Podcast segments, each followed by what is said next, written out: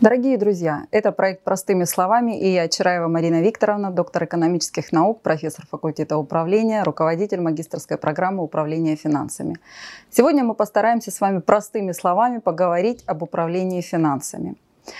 Управление финансами – это область знаний, которая пронизывает абсолютно все уровни экономики. Если мы говорим о государственном уровне, то речь идет об управлении государственными финансами.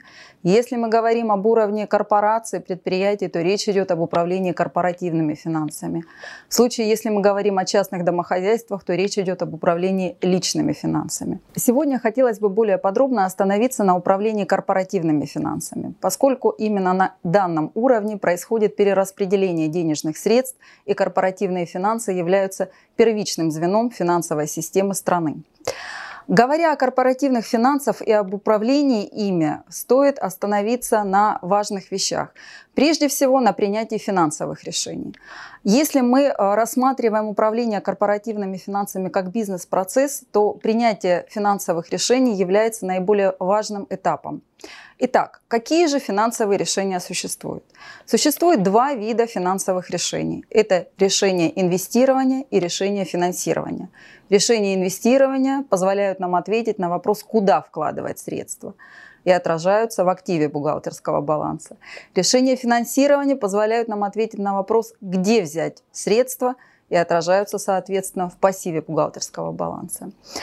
И вот принятие данных решений позволяет оптимизировать структуру капитала, позволяет определить основные приоритетные направления, куда вкладывать средства. Это очень важные вопросы, от которых зависят финансовые результаты. Говоря о финансовых решениях и об их принятии, важно понимать, с чего начать. Так вот, любой управленческий процесс начинается с анализа и оканчивается контролем.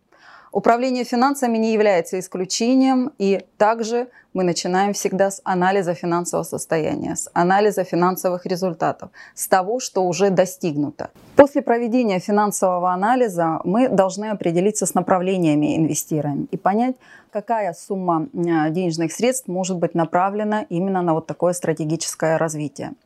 Но определяя направление инвестирования, надо понимать, достаточно ли будет собственных средств для их осуществления, либо нам необходимо будет прибегнуть а, к внешним источникам финансирования, так привлеченным, заемным источникам финансирования. И вот здесь важно сформировать оптимальную структуру капитала от которой будет зависеть, собственно, устойчивость предприятия, от которой будет зависеть его финансовое благополучие. Что такое оптимальная структура капитала? Это соотношение собственных, заемных и привлеченных средств. И вот от того, насколько оптимальна структура капитала, зависит финансовое благополучие, зависит финансовая устойчивость корпорации. Правильная организация финансовой работы – это следующий этап, это э, этап, который пронизывает весь управленческий процесс, этап, от которого зависят э, непосредственно и бизнес-процессы э, в рамках управления финансами, от которого зависит финансовая устойчивость корпорации. Правильная и эффективная организация финансовой работы позволяет выявить те узкие места, на которые стоит обратить внимание управленцу, и с другой стороны оптимизировать весь управленческий процесс и добиться тех а, плановых показателей, тех плановых финансовых показателей, которые перед собой ставили в начале планового периода.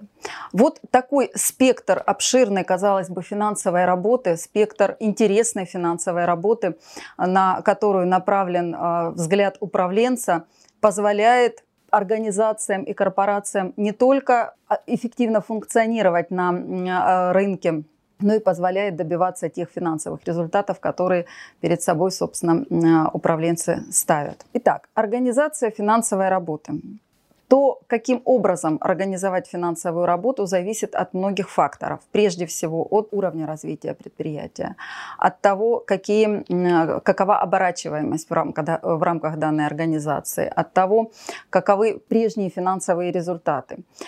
Эффективная организация финансовой работы зависит прежде всего от нескольких факторов. Это от уровня развития организации, от того, относится организация к малому, среднему бизнесу, либо это крупная корпорация. Если мы говорим о малом и среднем бизнесе, то, как правило, это финансовая группа в рамках бухгалтерии. Если мы говорим о крупных корпорациях, то это отдельное финансовое подразделение, финансовый департамент, который подчиняется непосредственно финансовому директору. И вот здесь очень важно правильно распределить весь функционал, чтобы вся вот эта система управления финансами работала действительно эффективно и на общий результат, на общее благополучие и благосостояние данной корпорации. Сегодня в условиях цифровизации российской экономики важно понимать, каким образом встроить управление финансами, управление корпоративными финансами вот в эту цифровую среду. И здесь уже меняются те финансовые отношения, которые традиционно возникают между корпорациями и государственными структурами, между корпорациями и банками, между корпорациями и партнерами, внешними контрагентами. Возникают такие понятия, как цифровой банкинг, возникают такие понятия, как а, цифровое взаимодействие с государственными структурами. И здесь управленец нового поколения должен понимать, каким образом а, выстраивать свои взаимоотношения, каким образом использовать вот тот цифровой инструментарий, который появляется а, все больше и больше на наших глазах. И для того, чтобы получить весь спектр знаний и навыков и умений в рамках управления финансами, мы э, сформировали концепцию магистрской программы управления финансами по направлению 380402 менеджмент. И в рамках данной магистрской программы постарались, постарались учесть все самые последние тренды в управлении финансами, как на государственном уровне, на уровне корпоративных финансов, на уровне личных финансов. Все то, о чем я сегодня говорила, все те ключевые точки, которые обозначила, все те ключевые знания, которые сегодня были, а, так сказать, э, на которые было обращено ваше внимание, вы сможете получить в рамках прохождения обучения по магистрской программе управления финансами. Для абитуриентов 2021 года предусмотрено 10 бюджетных мест, 5 коммерческих мест и, а, собственно, как говорят, лозунг нашей магистрской программы – это эффективное управление финансами, уверенность в своем будущем. Я хочу пожелать вам такой уверенности – Приходите, будет интересно. Спасибо.